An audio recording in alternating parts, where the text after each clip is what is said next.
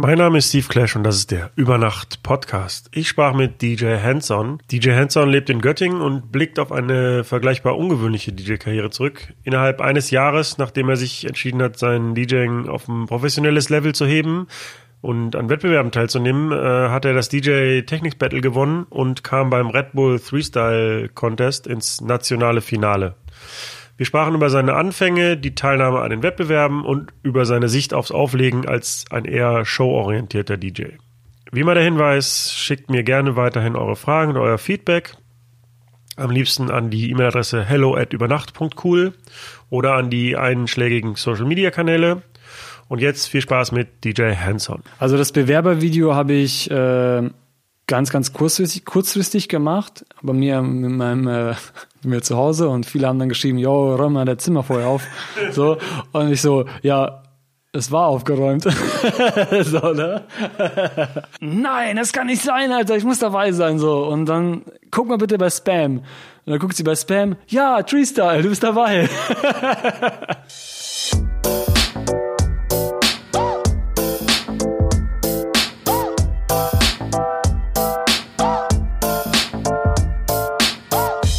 Über Nacht mit Steve Clash. Hey, mein Name ist DJ Hanson und ich bin leidenschaftlicher DJ. Ich habe gelesen, du kommst aus Hannover Schmünden, kurz Hanmünden. Ja. Stimmt das? Nee, also ich komme ursprünglich aus Hanmünden, ähm, wohne aber jetzt schon seit längerem in Göttingen. Göttingen ist in der Nähe von Hanmünden und Hanmünden liegt zwischen Göttingen und Kassel. Das ist so Rechts-Links-Ausrichtung Deutschland ist es so ziemlich in der Mitte. Genau, das ist eigentlich sehr, sehr, sehr mittig. Ist das praktisch fürs Auflegen, wenn man in der Mitte wohnt? Ja, sehr. Eigentlich schon, weil du hast halt überall dieselbe Distanz, zwei bis drei Stunden. Oder jetzt mal Kiel, ein bisschen länger. Ähm, aber eigentlich hast du immer überall dieselbe Distanz. Ähm, erzähl doch mal, wie du zum Auflegen gekommen bist. Also zum Auflegen gekommen äh, bin ich über den Kumpel, bei dem haben wir zu Hause immer nämlich abgehangen. In Göttingen war das. Da habe ich aber noch in der Münn gewohnt. Und da haben wir halt immer gebufft. Drogen konsumiert. genau. Äh, ja, und der hat halt zwei Turntables, Turntables stehen und hat halt so eine riesen Plattenwand, wie man sich das ja aus seinen Kindheitsträumen ein bisschen vorstellt. Und der hat immer gecuttet und ich fand dieses Kratzen geil und ich fand dieses, dieses, dieses Technik einfach geil mit den Platten. Das war alles voll faszinierend für mich. War der schon älter und wie konnte der sich so viel Platten leisten? Der war schon älter. Der war so, glaube ich, sechs, sieben älter. Das war der Malte Ort. Ist auch ein Graffiti-Künstler, so ein Rapper, so ein Dude, man sich den vorstellt, so ein richtiger Hip-Hop, Oldschool-Dude. Und wie konnte der sich so viele Platten leisten? Das habe ich mich auch immer gefragt.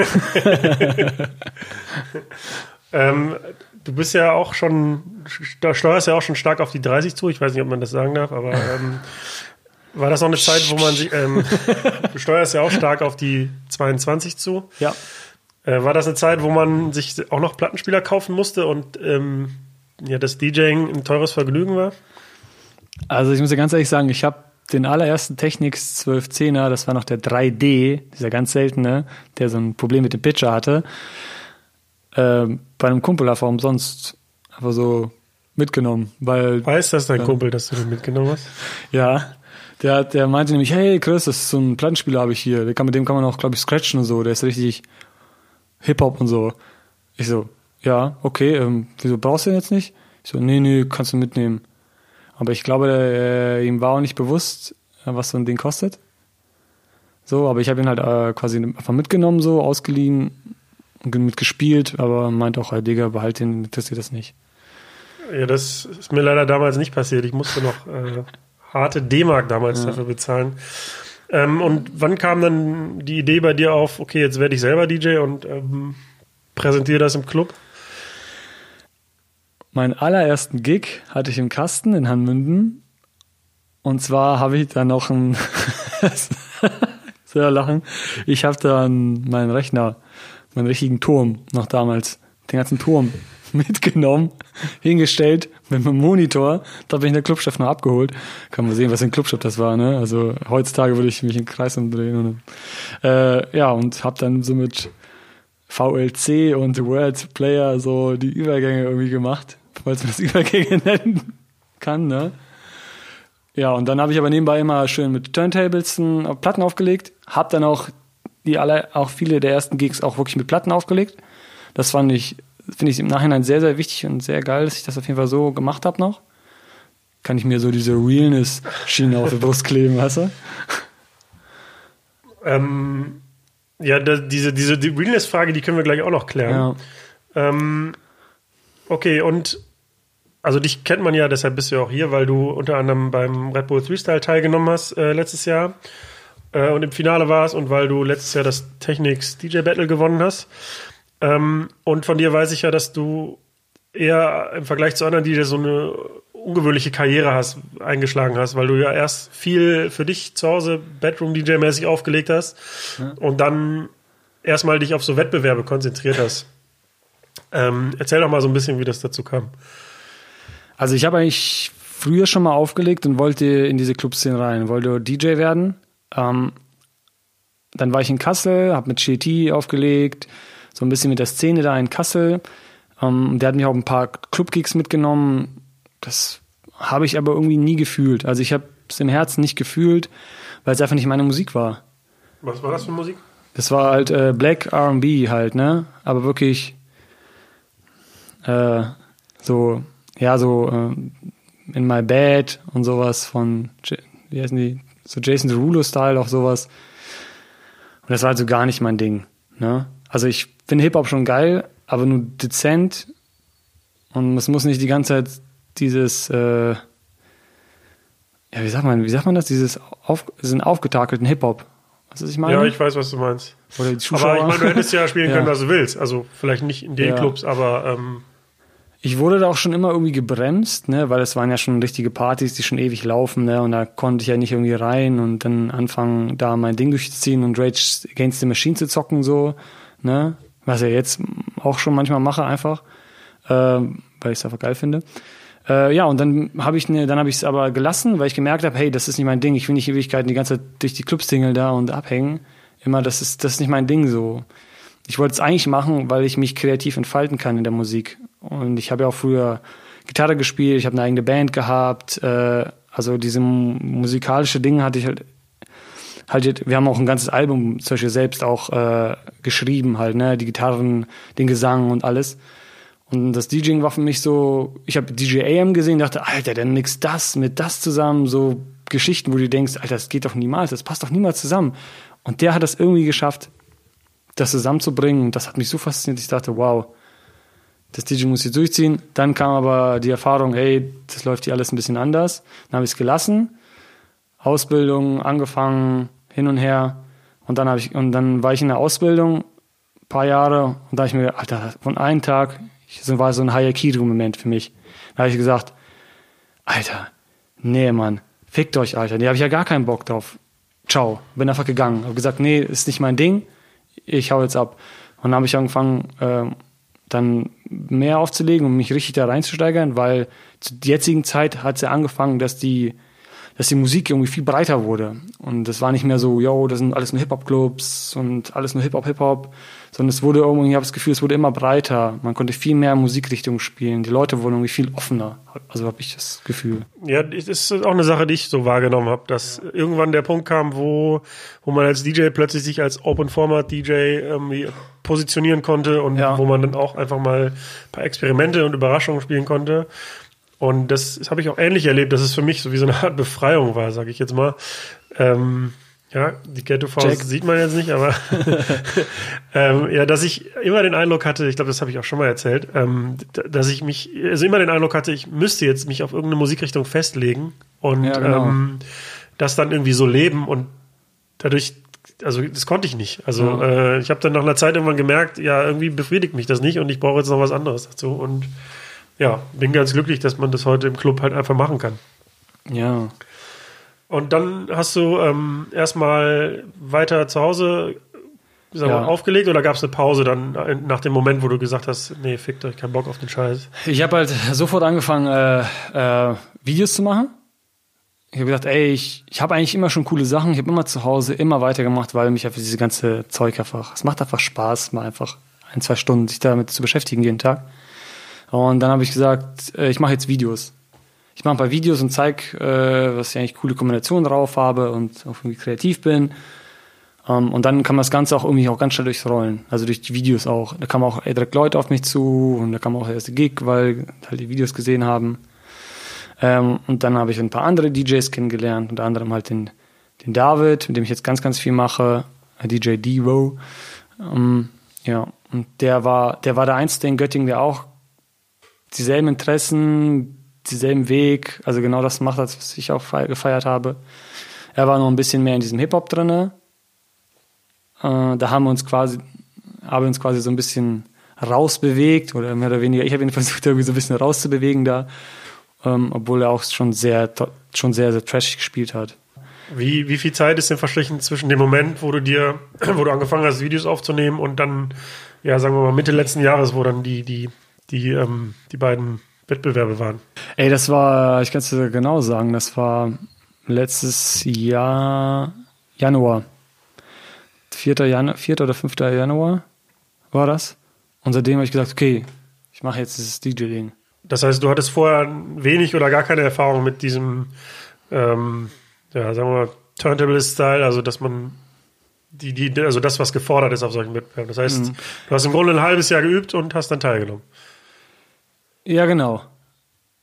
Also eigentlich schon quasi, ja. Ich, ich, ich wusste, okay, also Freestyle habe ich eh gefeiert, ähm, gesagt, okay, da will ich hin und äh, das ist jetzt mein Ziel. Das bis Ende des Jahres, also ich habe mir Ziele gesetzt. Ganz Ich habe gesagt, okay, ich will mein Freestyle dabei auf jeden Fall. Das ist das Allerwichtigste einfach dabei, dass ich da durch diese Teilnahme durchkomme und dann einfach mal auf diesen Event bin und die ganzen Leute treffe. Dann ähm, einen Titel wollte ich mir unbedingt irgendwie holen, wenn es ging. Und ich wollte unbedingt vor mindestens äh, 5000 Leuten spielen. So, das war mein Ziel für die nächsten drei Jahre oder vier Jahre war das das Ziel. Und jetzt hast du zwei von drei schon erfüllt. Oder alle drei? Ich habe alles erfüllt. Alles erfüllt. Ja. Wo waren 5000 Leute? Deichbrand. Deichbrand. Ja. Vom Red Bull Bus. Genau. Hast du dir die Ziele gesetzt als Mittel zum Zweck? Also damit du über diese Erfolge dann ähm, an Clubgigs kommst? Oder sind die Ziele quasi das Ziel, dass du gesagt hast, ich möchte, ich bin ein äh, Competition-DJ oder so ein Contest-DJ ja. und ich möchte, möchte Wettbewerbe gewinnen. Ja, also das war jetzt nicht mein Ziel, Wettbewerbe gewinnen, weil ich will einfach auch geile Musik spielen. Also langfristig, ich glaube, die Wettbewerbe sind einfach ziemlich gut, um äh, bekannter zu werden, sag ich mal. Und Bekanntheit ist halt immer, immer gut und öffnet halt auch immer Türen und man lernt andere Leute kennen. Äh, aber der, der Hauptgrund ist halt, dass man irgendwann halt sehr, sehr geile Musik macht und vor allem halt eigenständige Musik. Dann, ne? Also soll dann, mein, also mein Ziel ist halt wirklich dann auf die Bühne zu kommen. So, weil ich bin halt eine Rampensau, wie man es so schön sagt. Ich fühle mich da auch echt wohl. Ich habe früher auch immer, sag mal, wie in der Schule immer Vorträge gehalten, da war ich immer der King drin. Oder halt ähm, auch äh, Konzerte und sowas. Da war ich immer der Typ, der die Gitarre dann auf den Rücken genommen hat und dann auf dem Rücken gespielt hat und sowas. Weil ich habe mich da gefühlt wie zu Hause so auf der Bühne. Deswegen würde ich gerne halt, ist das Ziel halt langfristig die Bühne. Aber dann eher so ein Festival-Gig, wo man sehr kurz spielt und sehr viel, sehr technisch sein kann oder egal welche Bühne. Also kann, kann damit auch einfach ein Club gemeint sein und vor Leuten ja. spielen. Auch ein, auch ein geiler Club ist damit auch gemeint. Ne? Also eher dann wirklich dann eher auch, auch Sets, die man auch ruhig vorher durchgeplant hat. Zum Beispiel wie auch der Yannick zum Beispiel the Beats auch das äh, der jetzt mittlerweile auch macht. Das fand ich immer, finde ich mega cool, dass er da wieder das durchzieht. So in die Richtung geht's halt auch. Ähm, und jetzt äh, habe ich die, bin ich raus. Na, die Frage war, ja. ob, ob, ob, das, wenn du sagst, dass du dir die Bühne als Ziel setzt, ob dann damit nur Festivalbühnen und kurze technische Shows gemeint sind oder halt auch Clubgigs und lange, lange, also wo es weniger um Show geht, sondern eher ums Auflegen.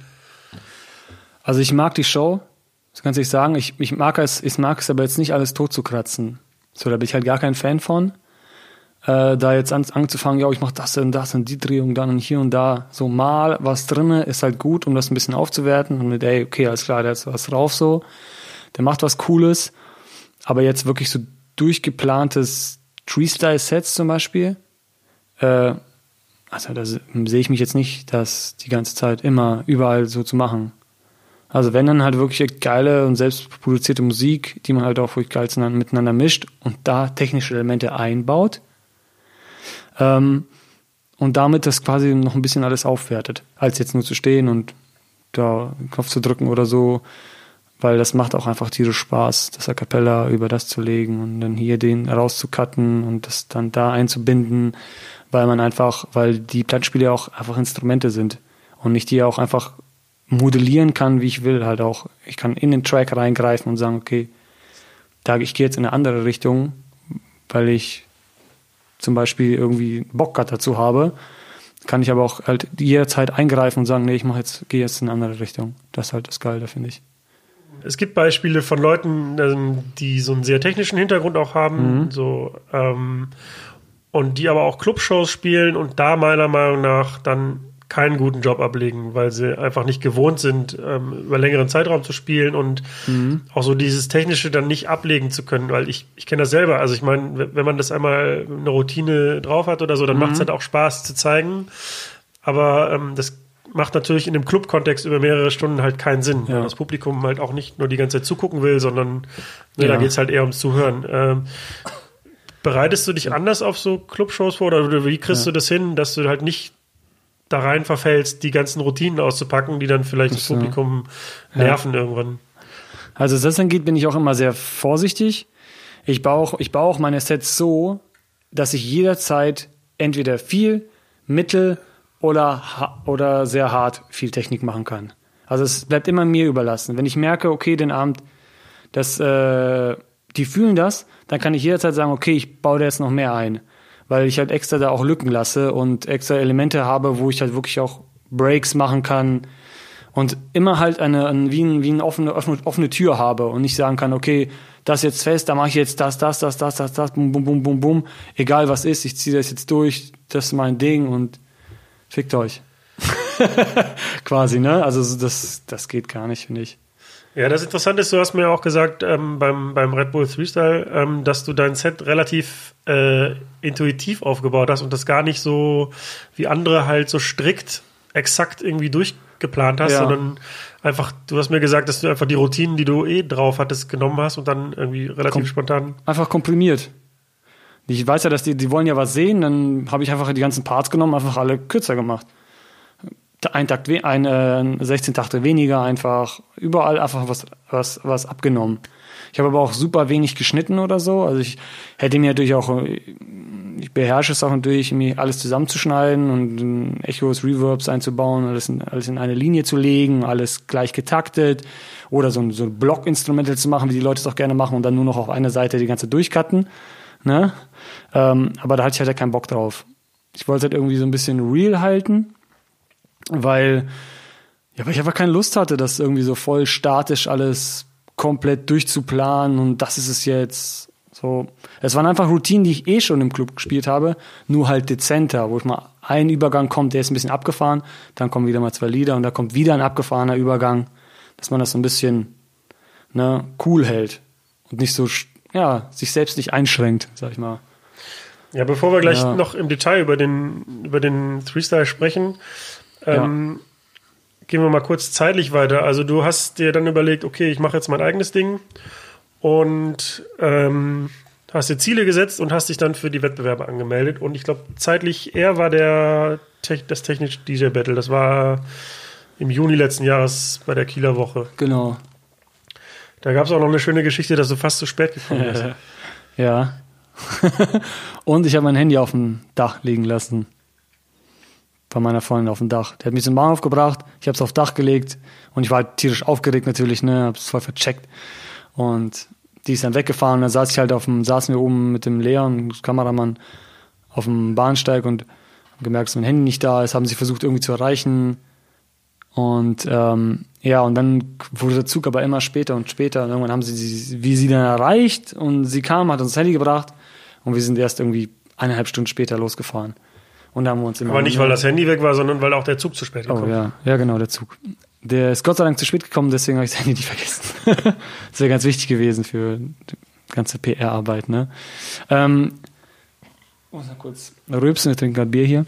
Ähm, ja, und äh, dann sind wir ja, dann wurde es aber drei Stunden irgendwann, dreieinhalb Stunden. Und irgendwann haben die Leute dort angerufen, hey, was geht ab, wo bleibst du denn, wann kommt ihr denn endlich? Und dann haben die mich glücklicherweise noch ganz schnell vom Bahnhof abgeholt, zum Battle, zack, hier, zieh das Shirt an, hier, bumm, du startest gleich. Ne? Also wirklich einmal durchgesprintet so vom Bahnhof, dann zum Gig, da aufgelegt, voller Energie.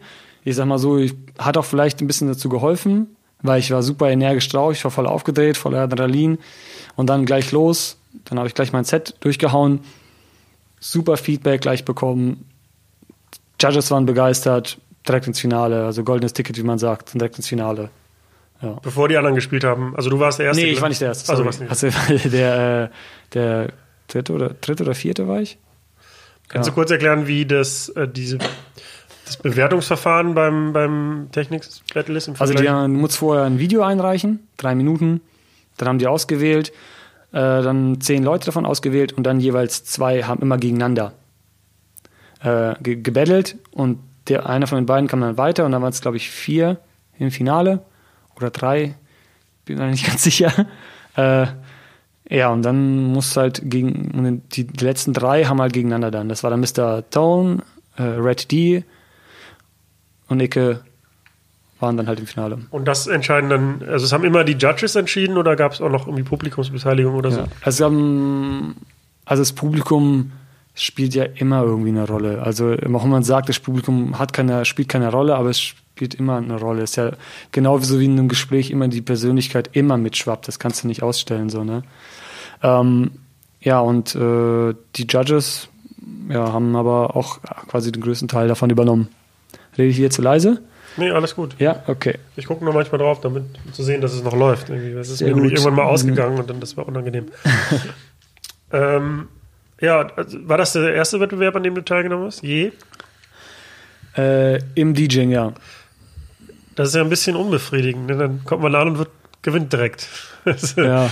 keine, keine, keine Steigerungsmöglichkeiten mehr. ähm, ich meine, der, der Technics-DJ-Battle ist im Vergleich zum Freestyle ja noch ein bisschen unbekannter, aber Ja. welche Auswirkungen hatte das denn dann auf dich und auf, dein, auf deine Arbeit, nachdem du gewonnen hattest?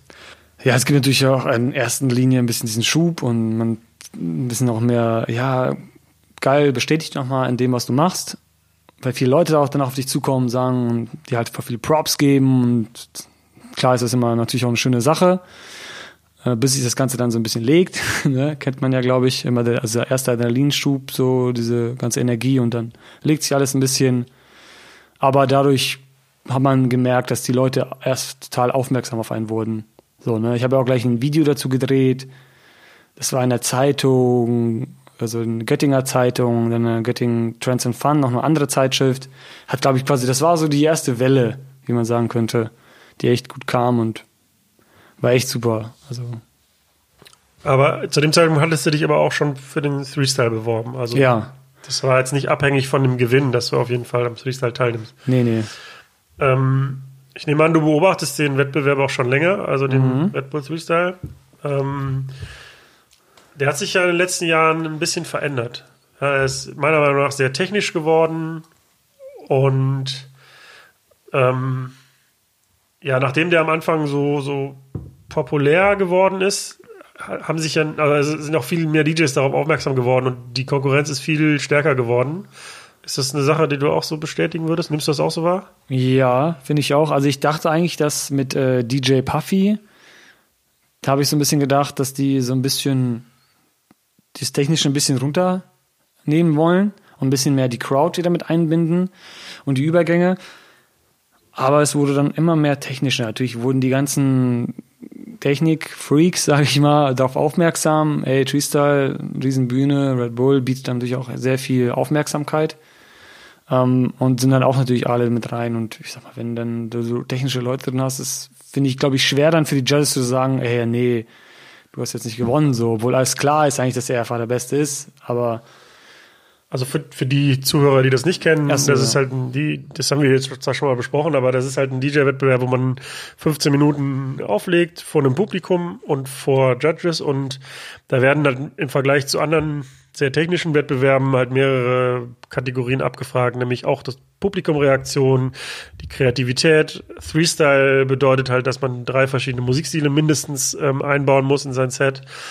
Und ähm, da werden halt verschiedene Sachen abgefragt und ja, der Wettbewerb hat sich so ein bisschen verändert, weil es immer technischer geworden ist und vielleicht ist dadurch auch die Judges halt schwierig haben, dann ja so ähm, den, den rein technischen Aspekt manchmal auszublenden, um alle Kategorien halt irgendwie vernünftig äh, zu bewerten. Ähm, andererseits habe ich auch das Argument gehört, zum Beispiel von, von Dangerous, von den Cooks Pistols, der auch hier im Podcast war, der sagt halt, ich weiß gar nicht, ob er das vor Mikro gesagt hat oder mir nachher gesagt hat, auf jeden Fall sagt er, ähm, ja, aber was willst du machen? Also die, die ganzen guten Ideen sind halt schon gemacht worden und wenn du, wenn du was Kreatives Neues machen willst, dann bleibt dir nichts anderes als irgendein krassen Scratch oder irgendwelche, irgendwelche Ja. Toneplay-Techniken zu machen. Oder da, weil- da, da zu machen. ne? Oder da, da, da zu machen.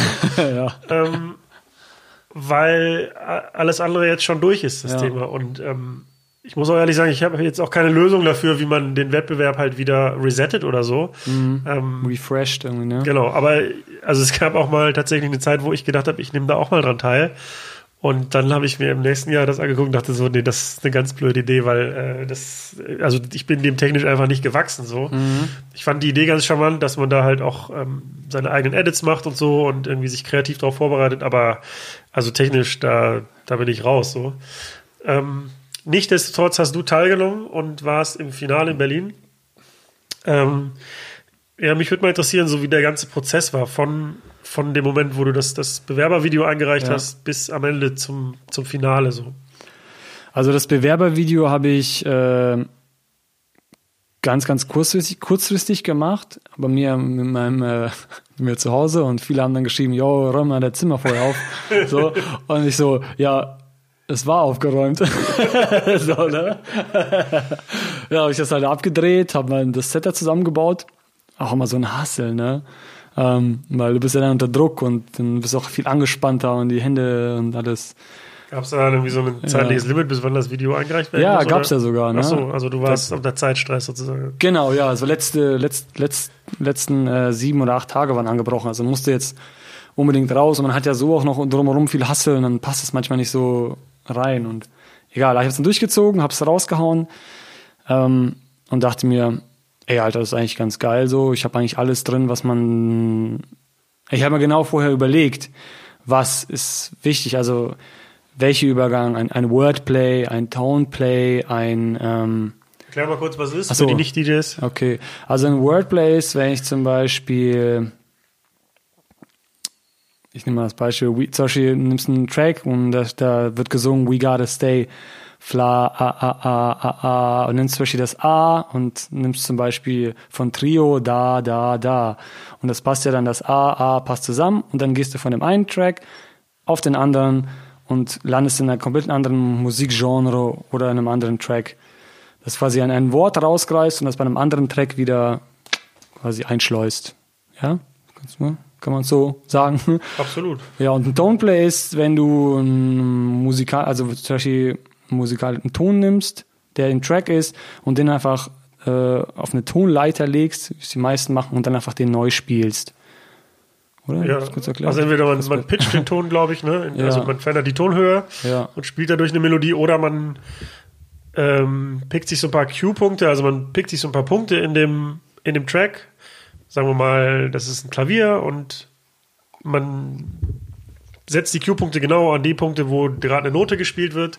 Ja. Und dann kann man die direkt anwählen und kann dann mit den Fetzen aus dem Lied halt eine neue Melodie spielen. Ja. Und das ist dann idealerweise die Melodie von dem Song, den man danach spielt. Und äh, dann hat man so den Aha-Effekt. Also erst wundert man sich so, hä, was, was macht Ja. er da? Und dann, ah, okay, das ist die Melodie von dem Song, der jetzt danach kommt. Ja, genau. Ähm, ja, und habe halt geguckt, was muss da alles rein, was ist wichtig, hast du Scratches drin, hast du Juggler drin, also sich zum Beispiel so äh, Platten hin und her spinnen, wenn zum Beispiel Stay Fla, Stay Fla, Stay Fla, Stay Fla, wenn ihr euch manchmal wundert in einem Club, der die Nadel vielleicht sprengt oder so, Nee, nee, der macht das extra. dann macht der DJ das extra, weil er halt die Platten einfach zurückdreht und immer wieder vom Neu startet. Früher hat man das ja auch im Oldschool New York Jargon Get Down genannt, den Get Down. So, und ähm, ja, ich hatte alle Elemente für mich drinne in diesen fünf Minuten und hatte auch sogar ein kleines Storyboard da drin mit diesem Music. Ähm, ja, und hab's dann einfach rausgeknallt. Und dann ging das große Warten los. Du hast gewartet, gewartet und es kam nichts. Frankreich, Belgien, England oder überall, wo das war, war durch. Und die sind dann, klar, du hast es verfolgt und gesehen, okay, jetzt gehen sie in, na, in die Staaten, also auf einem anderen Kontinent und klappern da die Städte um. Und dann dachten alle, hey, scheiße. Darf ich scheiße sagen? Äh, ich habe den auf explicit, du darfst alles sagen. Ja. Okay. Ähm, und dann dachte ich, scheiße, der kommt nichts mehr. Treestyle fällt aus. Und dann kam irgendwo, irgendwo über, über zwei, drei Leute, ja, Treestyle wird in Deutschland ausfallen, weil letztes Jahr gab es da irgendwie ein bisschen Ärger und die Veranstaltung lief da irgendwie nicht. Und es wäre gut, wenn es nicht stattfindet. All möglichen Sachen gehört. Aber ich dachte mir so, nee, nee, redet mal, was ihr wollt. Ich kenne Red Bull, die machen das auf jeden Fall noch, weil die können jetzt nicht einfach eine Stadt ausfallen lassen, also eine Land ausfallen lassen. Das machen die nicht, das geht nicht. Ja, und wie es, dann habe ich mich halt vorher schon vorbereitet. Ich wusste, okay, jetzt kommt's irgendwann. Es wird auf einmal so, bupp, kommen so, yo, hier, raus jetzt, Jungs, ihr müsst jetzt äh, performen. In einem Monat geht's los. Ich musste mir wusste, dass es genau so kommt. Und genau so kam es auch. Das heißt, ich war nicht so, oh, oh mein Gott, scheiße, jetzt muss ich mich vorbereiten, sondern habe hab schon dran gearbeitet. Kriegt man dann eine E-Mail oder kriegt man einen Anruf oder wie läuft das? Man kriegt eine E-Mail. Ich war zu der Zeit in Valencia und mein E-Mail-Postfach bei Hotmail ging im Ausland irgendwie nicht. Shoutout an Hotmail. Props. Und ich war ja mit Mr. Tone und Red D in Valencia gerade, weil wir das über diesen Technics-Battle gewonnen haben. Ähm, und die, genau, und dann hat Mr. Tone die E-Mail bekommen, so, und hat dann erzählt, ja, ich bin mit Freestyle dabei und so, wow, und ich so, Alter, wieso habe ich keine E-Mail bekommen? So, verdammt. Und dann rufe ich meine Freundin Merle, guck mal bitte in meinem äh, Hotmail-Passwort, hier ist das Passwort, gib es ein, guck mal bitte, äh, ob, ob, ob deine E-Mail ist. Die so, nee, da ist keine. Ich, nein, das kann nicht sein, Alter, ich muss dabei sein, so. Und dann, guck mal bitte bei Spam. Und dann guckt sie bei Spam, ja, Treestyle, du bist dabei. Ja, und dann habe ich ein paar Saltos im Hotelzimmer gedreht und äh, ja, habe mich tierisch gefreut. Hab's aber den Leuten irgendwie nicht erzählt, dann, weil äh, der Mr. Tone, der hat sich so gefreut irgendwie und ich hatte irgendwie nicht, ich hatte keine Lust, irgendwie jetzt, weiß ich nicht, ich hatte keine Lust, das irgendwie zu erzählen, jetzt auf die große Glocke zu hängen, weil er sich so gefreut hat oder was auch immer.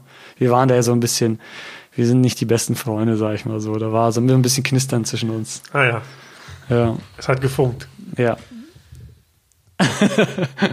ja, und dann wie viel Zeit war zwischen der E-Mail aus dem Spam-Ordner und dann quasi der nächsten Performance? Ich glaube, einen Monat oder, oder sind wir sechs Wochen ungefähr? Und die geben dann einen Termin vor und wenn du nicht kannst, hast du Pech oder wie läuft das? Ja.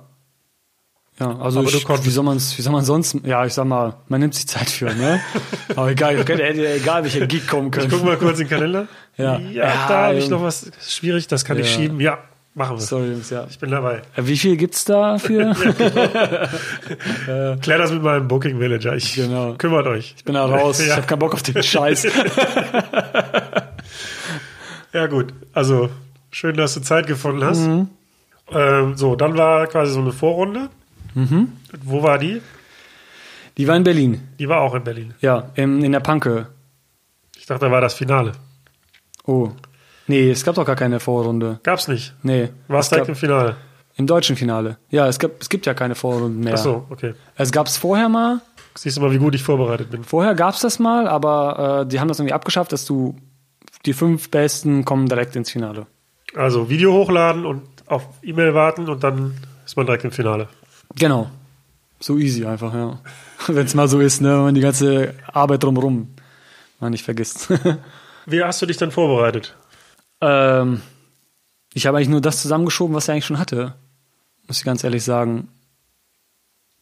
Und eine Sache muss ich sagen, diese äh, am Anfang fange ich ja mit dem, habe ich angefangen in meinem Treestyle-Set mit dem äh, Sample von Everybody Was Kung Fu Fighting. Das gibt's bestimmt irgendwo online, ne? Dann Oh, ho, ver- ho, ho. Wir verlinken, ich, verlinke, ich verlinke auf jeden Fall das Video in den Shownotes mal. Ja. Aber, ja, erzähl weiter. Auf jeden Fall. Und die Idee kam mir in Valencia. Und dann meinte irgendjemand, dass ich das irgendwie äh, schon mal von jemandem weggenommen habe, der es genauso gemacht hat. Ja, das ist das nämlich. Also es ist nicht auszuschließen, dass man die Idee hat, die vielleicht schon mal jemand Ja. hatte. Und äh, aber was willst du machen? Dir jetzt alle Three-Style-Sets weltweit durchgucken? Äh, ja. So viel Zeit habe ich doch gar nicht. Okay, aber ähm, Ja. so dieses 15-Minuten-Set, wie oft hast du das vorher durchgespielt? Eins zu eins. Ähm, also wirklich, wo es dann wirklich fertig war, wo ich wusste, okay, das ist, da mache ich jetzt gar nichts mehr dran. Ich quasi mache jetzt die Tür zu. Äh, habe ich es dann noch so drei, vier Mal nochmal geübt. Ich habe mir dann, ja, clever, ich habe mir dann, habe einen Freund gefragt, ob er mir ein paar Lampen besorgen kann. Ein paar, ähm, hier sind diese Fotoboxen. Ob, ob, wir die, ob er die einmal hinstellt und dann eine Kamera laufen lässt und er es einmal durchfilmt. Und mit diesem grellen Licht, weißt du, wie du es auf der Bühne hast. Du bist ja der Bühne immer dieses krasse Licht und es wird mega heiß alles.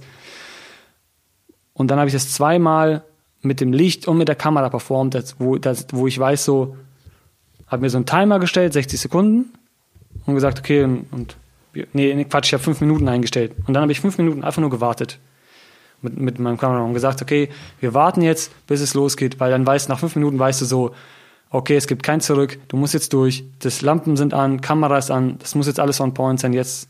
Und dann übst du es ja unter Druck. Nicht wie zu Hause, deinen ganz normalen, so, du filmst es ab oder so. Aber wenn du es gleich unter Druck probst, dann äh, hast du auch viel mehr. Das ist eigentlich eine ganz smarte Idee, finde ich, Ja. weil, ähm, also da wäre ich so gar nicht drauf gekommen, aber das ist ja durchaus richtig, dass man Weil du damit mit, mit diesem Adrenalin umgehen kannst. so gut wie möglich diese Live-Situation sich schon mal irgendwie zurechtbaut. Aber trotzdem voll viel verkackt später. Und dann ging es nach Berlin. genau. Äh, wie viele von den anderen vier Teilnehmern, warte, ich sag mal eben, wer da noch teilgenommen hat. Also, ich habe es mir aufgeschrieben. Ich, ich dachte, ich hätte es aufgeschrieben. Nee, jetzt musst du es nochmal sagen, wer da noch teilgenommen Äh, hat. Also, DJ Remake, Russo, Mr. Tone, Juiced und der Hands-On. Genau. Gewonnen hat am Ende Remake. Genau. Ähm, kanntest du die vorher schon? Also Mr. Tone kanntest du, aber wie ist mit den anderen? Remake kannte ich gar nicht. Ähm, Juiced habe ich mal vorher die Videos reingezogen, weil ich habe ein paar Videos gedreht. Russo kannte ich vorher schon ein bisschen mehr, weil er mit dem Devo ein bisschen Kontakt hatte. Und darüber hat man über Hörensagen so ein bisschen den gekannt. Tone kann, kann ich ja schon. Ja, von daher Hast du dir vorher die anderen äh, Bewerbervideos angeguckt und dich da so ein bisschen orientiert oder hast du es komplett ausgeblendet? Also ich habe mir das ein paar habe ich mir angeguckt auf jeden Fall, ja. Hat dich das beeinflusst oder hast du nochmal nachjustiert oder gedacht, okay, hm, hier muss ich aber noch mal ein bisschen krass Gas geben? Nee, eigentlich gar nicht, weil das Set stand schon so und ich hatte halt, ich habe so viel Struggle zu der Zeit gehabt, eigentlich so viel zu tun, dass ich irgendwie dachte, Alter, ich fange jetzt nicht an, das Set komplett umzubauen, Alter, das, das, das geht nicht. Ich hatte auch alles drin, es war alles gut durchdacht und hat alles, alles gepasst.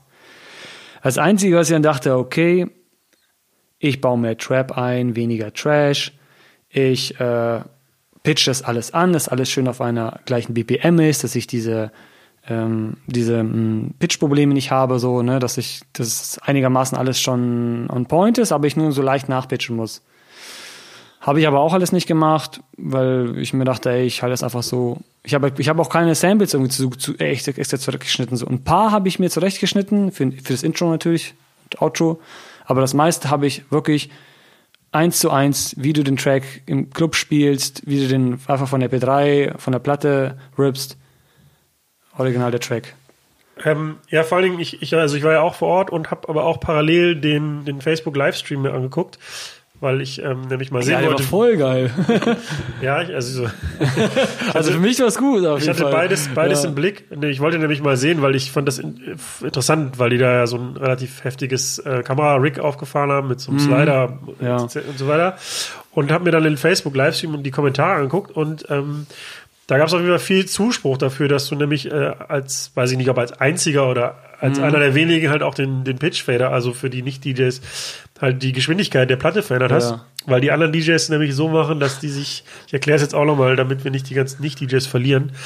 Ähm, man man darf zwar beim Red Bull Freestyle die nicht, also technisch synchronisieren die Geschwindigkeiten, aber man kann natürlich so smart sein, sich die Edits vorher so bauen, dass man einfach alle Lieder vorher schon auf die gleiche Geschwindigkeit bringt. Dann synchronisiert man nicht, faktisch nicht, aber eigentlich schon, weil man ja die Edits halt alle Ja. gleich schnell gemacht hat. So, und ähm, wie gesagt, also bei dir gab es viel Zuspruch in diesem Chat äh, dafür, dass du nämlich als einer der wenigen halt den Pitchfader, also die Geschwindigkeitsregler benutzt hast. Einer hat sogar geschrieben, äh, weil ich die ganze Zeit immer auf der Platte immer diese angeschubst habe und dann gab's ja immer, gibt's ja immer ein bisschen, wenn die Vocals kommen, so, so ganz leichte Bewegung, weil ich ja die Platte so ein bisschen nach vorne kicke. Dann hat einer geschrieben, ja, this, this is uh, uh, why he called DJ hands on. Because they have still the hands on. Also ich meine, ich würde jetzt keinem DJ einen Vorwurf machen, der sich das halt vorher sein Set vorbereitet, Ja. weil es ja regelkonform ist. Aber naja, du hast ja gemerkt, zumindest beim, beim Publikum im Chat hat das einen guten Eindruck gemacht, dass du halt dir selber noch eine, eine Hürde eingebaut hast, indem du das vorher nicht angeglichen hast. Ja, und ähm, wie hast du so den Wettbewerbtag erlebt? Also wie, erzähl mal von morgens bis abends, was alles passiert ist. Äh, wir sind halt, äh, wir sind morgens hingefahren und ich war mega aufgeregt. Ich war so aufgeregt. Ich habe, ähm, muss man einfach auch mal so sagen, ähm, ich konnte nicht wirklich essen. So, ich habe Bauchgrummeln gehabt. Ich konnte mich nicht wirklich mit Leuten unterhalten, weil ich, also bevor ich irgendwie so Shows habe oder sowas, bin ich eh mal so ein Typ. Ich bin dann, ich gehe ganz, ganz in mich rein und rede auch fast gar nicht so. Ich bin eher so für mich alleine und kann, kann nicht so wirklich kommunizieren.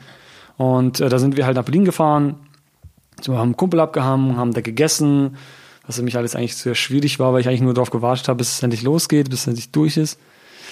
Dann sind wir in die Panke gefahren, haben erst das Briefing bekommen da. Jetzt standen wir, haben halt alle Nummern gezogen, wer wann dran ist, wie das abläuft, dass du 15 Minuten hast, wo wir unsere Sachen platzieren konnten. Haben wir im Vorfeld von ein paar Jahren noch so eine Recordbox bekommen und äh, ein T-Shirt, Pulli, was ich aber dann alles vergessen habe. Aber diesmal nicht auf dem Autodach. nee. Äh, später dann. Ne? ja, und, ähm, und dann war, ja, dann waren, sind, sind wir zum Thailänder gegessen und haben alle gegessen. Und dann kam auf einmal Scotch Bastard, Dangerous, ähm, wer war noch dabei? SK, Der SG, der kam ja nicht zum Essen. Alle waren, Pro Psycho. alle waren da. Nee, Pro Psycho auch nicht, der kam auch nicht zum Essen. Ist ja nur. Ja, und dann, dann saß ich halt so und dann kam auf einmal halt Scratch Bastard so und hat halt neben mir gesetzt und dann habe ich ja mit teilnehmen dann gegessen. Das, das war für mich so.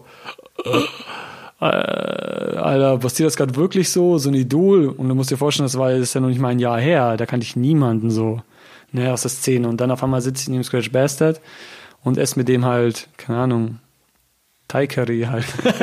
so, ne? Ja, schon mit Jogginghose und Die so. 43 groß. Ja, genau. Ja. ja, und dann sind wir irgendwann, und da war der, ähm, der Russo, nicht Russo, sondern Russo? Nee, äh, du weißt, Rasé. Rasé. ja, ich bin ein kleiner Namenslegastheniker. Der hat, Äh, der hat den Wettbewerb moderiert, ja. Genau, und der war auch noch dabei. Und sind wir, irgendwann sind wir dann alle rüber. Und beim Eingang sagte, sagt die, die, die Kassenwartin, ja, äh, der Leon, unser, unser Kameramann, der, der darf nicht rein, weil der ist ja 16, ne? Aber der hat, der hat auch ein Gewerbe und alles und das ist alles, alles safe, da gibt's eigentlich gar keinen Stress, so, ne? Ja, nee, nee, der darf nicht. So, äh, äh, wie, wie, äh, äh, nee, aber wir könnten ja alles auch ganz normal filmen, wir hätten ein richtig geiles Video umdrehen können. Nee, geht nicht, geht nicht. Ich so, okay, scheiße, Leon, hier hast du Geld, Ticket gebucht, hier, ciao, fahr nach Hause jetzt. Ist er direkt mit dem Taxi und ab nach Hause. Ist auch äh, super, der kommt aus Göttingen, ja? Genau, ja. Ja, auch super deprimierend dann, glaube ich, für alle Beteiligten. Ja, natürlich, Alter. Man Ja. freut sich auf gutes Videomaterial und der, der Junge hatte wahrscheinlich auch Bock, irgendwie da zu filmen und dann muss er nach Hause Ja. fahren. Ja, dann hat, äh, sind wir halt, dann ging es halt, na klar, ging es halt weiter und wir, dann haben, hat äh, Pro Psycho einmal vorher, vorher, vorher seine Show gemacht und dann, äh, glaube ich, kommt noch irgendwas und dann äh, hat der Mr. Tone angefangen, dann Juiced und dann äh, kam ich dran. Und ich hab, bin auf die Bühne gegangen, habe losgelegt, ungefähr so eineinhalb Minuten und ja, dann ist, hat's nur noch gemacht, weil die Nadel so weil die Nadel halt Staub gefressen hat wie Sau und dadurch Du hast deine eigene Nadel, Plattennadel? ja, meine eigene Nadel war anders. Und ja, die haben halt, ja, ich konnte nichts mehr machen so. Und dann habe ich versucht, das irgendwie zu retten und war erstmal so, äh, äh, links, rechts, links, rechts, wusste gar nicht, was ich machen sollte. So war ich total, äh, fuck, Alter, weil ich, das war alles so ver das war der, das Intro war halt hart verbaut, so. Wenn du da halt nicht in dem richtigen Moment die Linke gehst, dann stehst du halt im Nackten, so, ne? Mache ich aber auch generell gerne in Sets, dass ich auch wirklich das Risiko eingehe, wenn ich das jetzt verkacke, dann bin ich raus. So.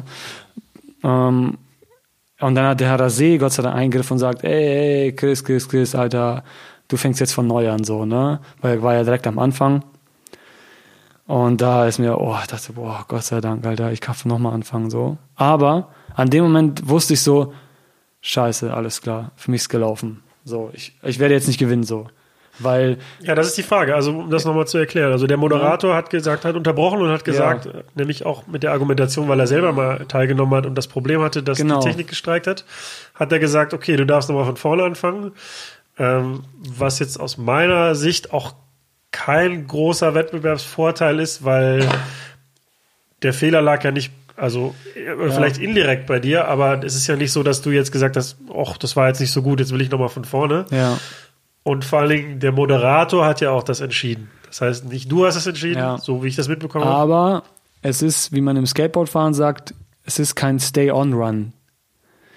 Gewinnen tut immer der, der den perfekten Lauf hat. Haben, haben das die Judges So. später auch so nochmal kommuniziert Nee. oder habt ihr mal drüber geredet? Nee, also ich habe mit niemandem kommuniziert darüber. Das fand ich auch irgendwie schade, muss ich ganz ehrlich sagen, weil ich irgendwie. Ich war auch später da, aber ich wollte jetzt nicht.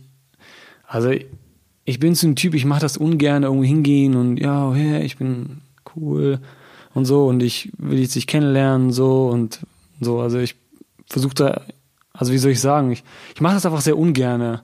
Einfach zu jemandem hingehen und sagen, ja, wie fandst das und wie findest das, war ich gut und ich weiß nicht, ich bin, mir ist das immer so ein bisschen unangenehm, mich so geil darzustellen, als wäre ich der coole DJ so. Ja gut, aber Ja. man hätte ja auch durchaus mal fragen können, so ob Ja. das jetzt in Ordnung war. Aber ich, oder? ich war auch, du musst dir vorstellen, als er, als der, der, der, das, dass ich diese, diese 15 Minuten durch waren, war ich der glücklichste Mensch auf der Welt. Alter, ich war so, ich war wie ein Riesenstein, der vor einem fällt. Und du konntest bei den anderen, bei Russo, bei Juiced auch sehen, in den Augen, Alter, die waren alle so aufgedreht, die waren so überdreht einfach. Und als dieses, als dieses, der Konzert einfach vorbei war, waren die einfach so glücklich einfach alle. ja, man muss ja dazu sagen, Ja. dass halt bei diesem Facebook-Livestream ja auch durchaus weltweit Leute zugeschaut haben. ja, und, ja, ähm, viele, ja. das erhöht vielleicht auch nochmal so die, die Auf, äh, Aufgeregtheit. Also ja, ich klar. kann mir gut vorstellen, wie es ist, wenn man da, vor allen Dingen, wenn du dann vor einem Publikum stehst und plötzlich Mhm. Geht die Musik aus oder die Nadel streikt und äh, das ist so schon unangenehm im Club, finde ich, und in so einer, also Contest-Situation will ich mir das gar nicht vorstellen. Ja. Ähm, aber mit einem habe ich gequatscht und äh, das war der der Scratch Bassett. Das war für mich so dass das einschneidendste Erlebnis in dem Jahr. Der, der, ich habe ihn auch gar nicht gefragt, sondern der kam zu mir und sagte, Chris, I see a lot, a lot of potential in you. Keep, keep, keep, keep going. So, das war für mich so okay. Das ging runter wie Öl, oder? Das ging unter die Öl. So. Von, von der Person, die mir auch an dem Event auch vor allem am, am, am meisten halt imponiert hat, so, weil seine Show, die war einfach so unglaublich geil. Der Typ hat so viel Energie und Lebensfreude irgendwie. Das schwappt einfach so stark über bei ihm und das fand ich so ich schaue mir auch beeindruckend. seine Videos ganz gerne an. Ja, ja, genau. Er ist irgendwie so der sympathische Redhead-Dude irgendwie. Und Äh, er strahlt immer so. Also, Ja, ja. Ja, und ähm, dann habt ihr den Abend noch ausklingen lassen. Äh, da, da ging eigentlich gar nicht viel mehr viel. So nur noch äh, chillen und dann bin ich auch schnell eingeschlafen. Wir sind ja im Grand Hotel gewesen. Mega krasses Hotel gewesen, ne? Also das war auch echt heftig. So war auch so ein mega Glasfront, das war voll abgefahren. War natürlich, war schon, war schon echt geil, da, da zu pennen. Und wir hatten noch Late Check. Nee. Nee, wir mussten sogar um elf raus. Das war, da war ich mir so, ey, Alter, kriegen so ein geiles Hotel. Und DJs legen hier auf so und wir kriegen kein Late Checkout, müssen um elf raus. Hä, what the fuck? So. Aber man muss auch sagen, der Wettbewerb war ja früh. Also in Anführungsstrichen früh. Also ja, ja, schon. Er ging nicht bis 5 Uhr morgens. Ja. Und ich habe noch so über Umwege gehört, dass meine Track-Auswahl irgendwie, also da gab es ja viele Prozente für die Track-Auswahl und da habe ich irgendwie ganz, ganz wenig Punkte bekommen bei der Track-Auswahl, weil mh, ich zu, zu wenig aktuelle Sachen gespielt habe.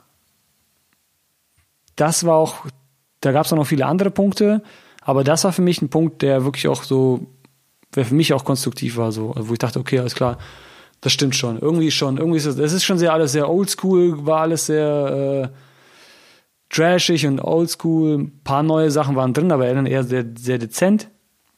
Und der ganze, der ganze Treestyle war, vor allem bei den anderen Sets, war sehr, sehr, sehr Hip-Hop-lastig. Ich fand, ich war da wie so ein, wie so ein bunter Hund verglichen mit den anderen Sets eigentlich so. Aber ich find's geil, weil ich mag den bunten Hund und so sehe ich mich auch irgendwie. Der Rebell. Kannst du sagen, wie sich das dann im Nachhinein ausgewirkt hat? Also Social Media Likes, Anfragen, Bookings. Gab es noch irgendwie ein Nachspiel mit Red Bull? Also was, was ist Ja. so danach passiert? Ähm, also wenn man sich jetzt vorstellt, oh ja, ich war jetzt bei Red Bull und jetzt äh, fliegen mir die Bookings über, über den Kopf und ich fahre jetzt überall hin. Also so ist es auf jeden Fall, war es bei mir nicht. ähm, es gab natürlich sehr viel, sehr, sehr viele Nachrichten habe ich bekommen, wo Leute mir Props gegeben haben und alle haben immer dasselbe gesagt. Ähm, dass sie mein, mein Set unglaublich kreativ fanden und dass sie nicht verstanden haben, wieso ich nicht mal unter den Top 3 war. Und äh, ein, ein, ein Kommentar war, war mega geil und da hat einer geschrieben, yo, als We Gotta Stay Fly auf Da Da Da kam, sind wir, sind wir alle aufgesprungen wie bei einem Fußballspiel. und alle komplett ausgerastet so. Da, da für, den, für die Transition gab es eigentlich am meisten äh, irgendwie Props so, weil das einfach so abgefahren war irgendwie für die Leute. Ja, ich kann mich da auch noch erinnern. Ich fand das auf jeden Fall auch witzig. Ja. Ja, ja, es war auch witzig. Naja, und ähm, ja, aber ansonsten jetzt, man, man merkt, dass wenn du jetzt Clubs anschreibst und das mit Freestyle erwäh erwähnst, das kommt immer irgendwie echt gut an, weil das kennen die viele Leute. Ne, also wenn du das schon mal mitgemacht hast, hilft dir das echt schon gut. Würdest du einem DJ raten, da teilzunehmen, wenn er im Kopf hat, er möchte dadurch seine Reichweite steigern? Auf jeden Fall. Ja? Hm. Ich dachte, jetzt kommt eher so, nee, mach das nur, wenn du, wenn du wirklich Bock auf das Thema hast. Ach Aber so. okay. Nein, nein, nein. Also, du, hast nee, ja, also du, ich- hast ja, du hast ja gefragt, wenn jemand explizit seine Reichweite ja, steigern also wenn will. jemand sagt, ich nehme da jetzt nur Ja. teil, um meine Reichweite zu Also steigern. nur. Ja, oder hauptsächlich. Also, Also, nee, das natürlich nicht. Aber du würdest schon sagen, es ist Reichweiten steigern, wenn. Ja, natürlich, du hast ja den Stream gesehen. Da waren ja so viele Leute, die da mitgemacht haben. Also, wie waren, waren auf jeden Fall ein paar tausend, die zugeguckt haben, international auch, ne? Also viele englische Nachrichten dann auch und so. so erreicht die Leute ja gar nicht. Aber so den krassen Boom hat es jetzt auch nicht gegeben. So, ähm, ja, also war, war, war, war geil, aber das, im Nachhinein wirkt es eher viel besser in der, in der Bio halt einfach. Ne, du hast einen Priester dabei, du kennst Scratch Bastard, du standst, auf, du standst ja quasi auf, wenn es nicht wirklich so war, aber du standst ja quasi auf einer Bühne mit ähm, äh, Scratch Bastard, Dangerous, SK, ähm, Prosaico und den Russo und allen Jungs standst halt, warst halt auf einem Event, ne, mit bekannten Leuten. Da waren ja auch viele andere bekannte Leute, DJs, glaube ich, an dem Tag. Ja, auch da waren einige im Publikum, ja. Ich kann jetzt Ja, ja. nicht mehr alle aufzählen, aber äh, da waren, Da waren ein, sehr DJ-lastig das, waren, Publikum, ja. irgendwie ich das Gefühl, dass fast nur DJs waren, so. Ja, das weiß ich Das nicht. war, also es, ich fand es auch ein bisschen enttäuschend, muss ich sagen. Das, ähm, ich habe halt gemerkt, hey, das sind nur Technik-Nerds im Publikum. ja, aber das ist doch vielleicht Ja. auch einfach dem, der, also dessen geschuldet, dass sich das Event halt so verändert hat, weil es sehr technisch geworden ist. Vielleicht ist Es ein war, aber Thema, auch ein, was. es war aber auch ein Sonntag, ne? Ein Okay, das muss man 20 dazu- Uhr, ne? Ja, aber das ist in Berlin. Das ist nicht ausschlaggebend Ja? in Berlin. Echt? Nee, Okay. eigentlich nicht. Aber ähm, ja, die Punk ist auch ein ganz schöner Laden, finde ich. Aber ähm, die ist halt im Wedding im Norden und ähm, ja, das ist je nachdem, wo man wohnt, halt auch relativ weit weg. Also das Mhm. hat vielleicht auch dazu beigetragen. Aber die Tatsache, dass da so viele Nerds waren, liegt vielleicht einfach daran, dass auch der Wettbewerb ein bisschen nerdiger geworden ist und ist jetzt eine Vermutung, ja, dass man so das breite Publikum damit nicht mehr erreicht. Kann ich nicht sagen. Ich, Ja. Also ich dachte, ich habe mir ge gewünscht, dass ein bisschen mehr da waren, weil mein Set ja auch irgendwie für die Crowd war ähm, und nicht jetzt für den Technik-Nerd. Ähm, Und deswegen war ich, war ich am Abend so ein bisschen, oh, schade eigentlich, dass jetzt halt nur Technik-Nerds sind und es wäre cool gewesen, wenn da mal Leute abfeiern einfach uns. Ja, und vor allen Dingen, umso kleiner das Publikum wird, umso mehr Gewicht haben halt die Fans in Anführungsstrichen, die du mitgebracht hast. Also Ja. wenn du 20 Leute mitbringst Ja, ja. und auf dem Event sind nur 100 Leute, Ja, auf jeden Fall. Jubeln schon Ja, mal ja. ein Fünftel des Ladens jubelt nur für dich. Ja, ja. Äh, und wenn du dann aus Göttingen kommst und nicht 20 Leute dabei hast, also das macht sich schon bemerkbar, als, wenn jetzt irgendwie 500, 600 Leute da gewesen wären. Also keine Ahnung, wie viel tatsächlich da waren, aber ja, also dann und ne, und das ist ja wichtig, weil weil die Publikumsreaktion ja, eine, Ja. ein wichtiges Kriterium für den Sieg ist. Ja, da Deshalb, gab da äh, gab's ja, da gab's äh, paar Mädels. Meine Freundin war auch dabei, und, aber da waren noch ein paar andere Mädels. Und die Mädels, die in dem Laden waren, die habe ich, äh, die ich gut gecatchen können. Die haben sind gut, du- gut durchgedreht, weil ich meinen Kumpel der hat noch, der hat die 15 Minuten auf dem Handy noch gefilmt. Da hat man ja noch mal ein bisschen anderen Eindruck als über so eine high fancy Kamera, die nur den Ton innen einnimmt. Ähm, das, ja, das fand ich ganz geil. fand ich gut. Ähm, um, um das Thema Freestyle mal abzuschließen, Ja. würdest du jetzt rückblickend sagen, so, dass das, das war eine gute Entscheidung, das zu machen? Und äh, hast du Ambitionen, da nochmal teilzunehmen oder an ähnlichen Veranstaltungen?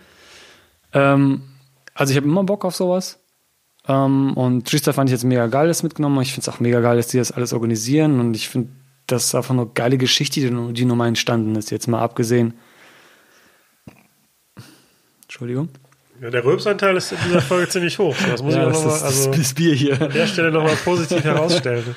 Ähm, also ich finde das Event gut. Ich finde auch gut, was Red Bull da veranstaltet auf jeden Fall. Und jetzt Red Bull irgendwie Props hin zu, zu schieben. Wie, wie viel zahlen die dir? zahlen wir gar nichts.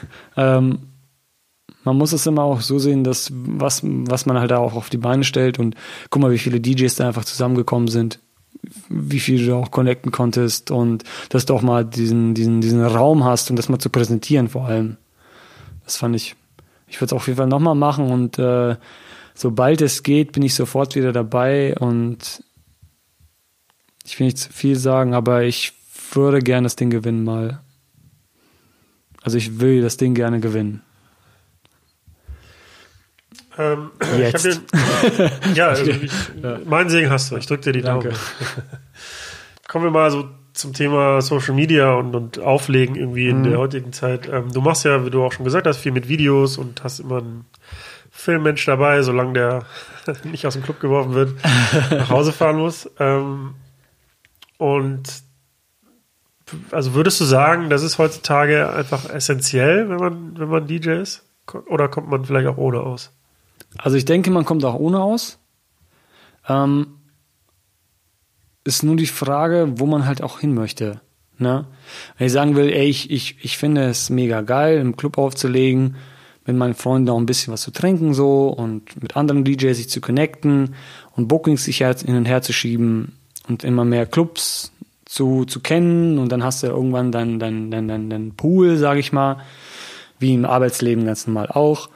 Ähm, dann kannst du auch diese Richtung gehen und dir das Spaß macht, ähm, kannst du doch dann dein Geld verdienen und auch daran äh, ja dann Spaß haben. Aber wenn du jetzt wirklich bekannter werden willst, auch durch dein, durch, sag mal, durch deine Technik, durch deine Musikauswahl, weil du etwas Besonderes machst, weil du etwas verändern möchtest zum Beispiel, ne? und da so ein bisschen mehr den künstlerischen Aspekt drin haben möchtest, ich glaube, ist Social Media unabdingbar, ist ganz, ganz wichtig. Weil die Leute, es gibt, also ich habe einen Zettel bei mir auf dem, auf dem, äh, bei mir oben über dem Büro hängen, der heißt, wenn es keiner sieht, interessiert es niemanden. So, und das ist eigentlich auch der starke Punkt, weil wenn du es ständig mitfilmst und, und ähm, mit zeigst, wo bist du denn heute, was machst du denn jetzt, wann bist du wo, was hast du gemacht, dann, dann sehen die Leute das und, und dann bauen sie irgendwann einen persönlichen Bezug zu dir auf. Weil sie, die, die kennen dich ja quasi schon, sie wissen ja, was du machst. Aber wenn du halt nichts machst, keine Videos, keine Fotos, keine Social Media, dann kennen dich die Leute halt in deiner, in deiner Umgebung halt. Ne? Den, äh, den Clubs, die Veranstalter so, aber nicht die breite Masse, ne? wo dann auch die wirklich dann nur wegen dir jetzt da hinkommen halt. Ne? Aber schlagen wir mal die Brücke zu, der, zu dem Eingangsthema, nämlich zum Thema Realness. Ähm, Oh ja. Dass du sagtest, du hast mit, mit Platten angefangen und musstest dir, naja, Plattenspieler musstest du nicht kaufen, den hast du ja geschenkt bekommen. Den zweiten aber schon. Den zweiten musst du gekauft. Ähm, also die Einstiegshürde ist halt viel geringer für DJs heutzutage. Das ist die gute Seite der Medaille, weil umso mehr Leute sich da ausprobieren können, umso besser werden Talente auch gefördert. Aber umso mehr Schrott ist halt auch dabei, muss man fairerweise sagen. Unglaublich viel. Andererseits, ähm, durch diesen, durch diese, durch dieses Überangebot an Inhalten und an, an DJs Ja. und Künstlern und Musik, ähm, ja, muss man wahrscheinlich nicht nur qualitativ, sondern auch quantitativ ähm, was bieten, um sich gegen andere durchzusetzen. Und dann ist die Frage, ist die Einstiegshürde wirklich, ja, also die Einstiegshürde ist leichter, aber Ja. es ist, glaube ich, meiner Meinung nach heutzutage nicht leichter, ein guter oder ein erfolgreicher DJ zu sein, weil Ja. du, ja, du musst halt laut sein, um das mal Ja. umgangssprachlich zu sagen, um aus der Masse herauszustechen. Und sind wir mal ehrlich, Qualität ist da halt nicht unbedingt der wichtigste Punkt, sondern Ja. vielleicht eher tatsächlich sogar Quantität in diesen Zeiten. Ich habe letztens mit dem in Bremen mit einem Musikmanager auch gesprochen über Qu- Quantität und Qualität, was jetzt entscheidender ist. Und da ist einfach die Devise, dass es gibt unglaublich viele Bands oder Künstler, die einfach echt gut sind. Aber es gibt wenig ähm, dieses, die, die dieses, dieses auch herausstechend präsentieren können, dass du, dass sie halt wirklich gut sind. Und da ist dieses Social Media Bereich und, die, und Pressearbeit und Podcastarbeit äh, auch extrem äh, Das ist das Wichtigste. extrem wichtig, ne? Weil sagen wir, wenn jetzt die Leute, die Leute hören jetzt, äh, was ich so erzähle halt, und würde ich jetzt gar nichts machen, dann würden die Leute auch gar nicht hören. Dann wird es ja auch gar nicht interessieren, weil die wissen ja nichts davon. Und äh, deswegen, ich glaube, ich die Balance da auch ganz wichtig. Und ich mag, ich mag es auch generell Videos zu drehen. Ich stehe da total drauf. Also unab, abgesehen jetzt vom DJing, ähm, habe ich durch meinen Bruder immer auch ganz viel ähm, Einfluss bekommen von Filme und Szenen und ja, hast du das gesehen in dem Film? Da hat er die Kameraszene so bewegt und da hat er es so aussehen lassen und du musst den Filter benutzen. Das finde ich alles eine ganz, ganz spannende Sache. Also finde ich auch sehr, sehr interessant. Vielleicht habe ich da so ein bisschen Glück, dass wir mit meinem Kameramann uns da gegenseitig voll entfalten können. Der sagt jetzt, ja, hier, film aus dem Winkel, wie, wie findest du das, wie findest du das? Wo man das jetzt anders aufziehen? Das ist auch, finde ich, auch eine total spannende Sache und ich mag das total. Ähm, das ist so quasi zum DJing auch nochmal so ein Hobby eigentlich, was ich auch zusätzlich nochmal mit, mit dem Pool ist quasi.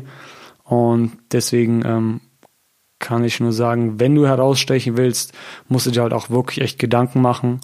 Und da kannst du nicht einfach 0815 sagen, oh Gott, mach das, mach ich das auch so. Ja, das wäre meine nächste Frage. Also, Ja. wenn jetzt jemand sich sagt, ich möchte jetzt, weiß ich nicht, 15-Jähriger, ich möchte jetzt DJ werden, so was, Ja. was würdest du ihm raten? Du brauchst Feuer. ja, also es geht, äh, eigentlich geht's nur um Feuer. Entweder, entweder brennst du oder du brennst halt nicht. So. Entweder bist du ein Typ, der energisch ist und Bock drauf hat und sich da wirklich auch reinhängt wie ein Blöder, oder du lässt es halt sein. Also ich bin aber eh ein Fan von halb, halbe Sachen, mag ich irgend nicht. Ähm, und wenn du es wirklich durchziehen willst, ähm, kauf dir Stuff, hör Musik. Ähm, obwohl ich auch sagen muss, ich habe auch nicht angefangen, weil ich Musik gehört habe viel, sondern ich habe angefangen wegen der Technik.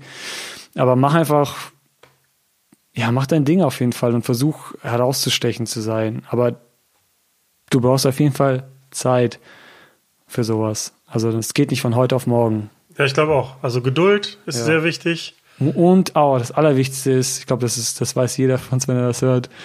Motivation ist das A und O. Ich glaube, ohne Motivation wäre das alles für die Katz. ne? Ja. Motivation, Geduld.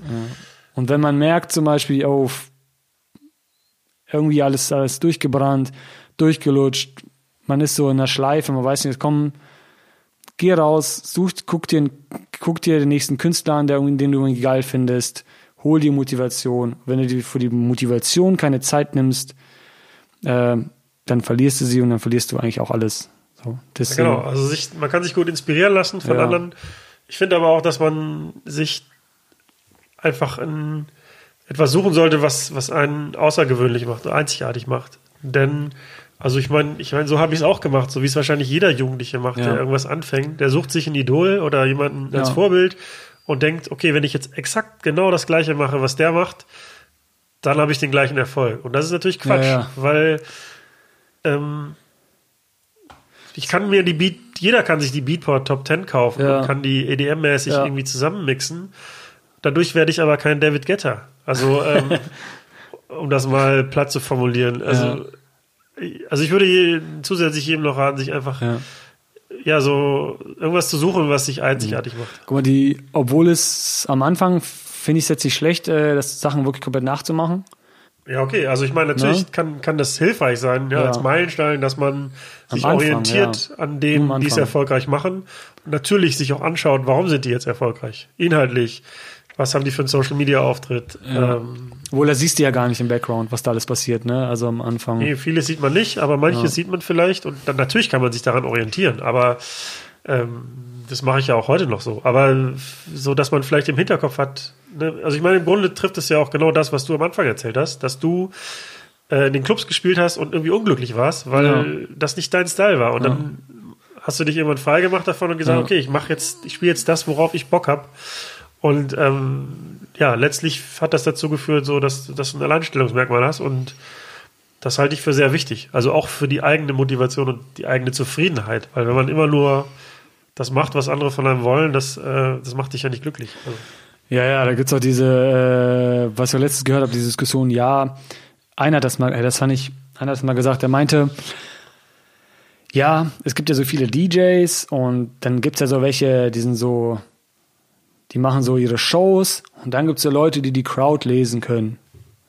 Ne? Und wo ich mir dann an den Kopf gefasst habe und dachte, ja, endlich machst du das Bier auf, Mann. Ja. So. jetzt wird, jetzt wird Zeit. äh, wo ich mir dann irgendwann, wo ich mir dachte, Oh, Hallöchen. So, der hat dann ein paar Namen genannt von Leuten, die halt technisch sehr viel machen, ne, aber auch trotzdem so ganz viel touren. Und ich, und dann dachte ich mir so, ey, Alter, ich kann auch die Crowd lesen. Und der Typ, von dem du gerade gesagt hast, der kann auch die Crowd lesen.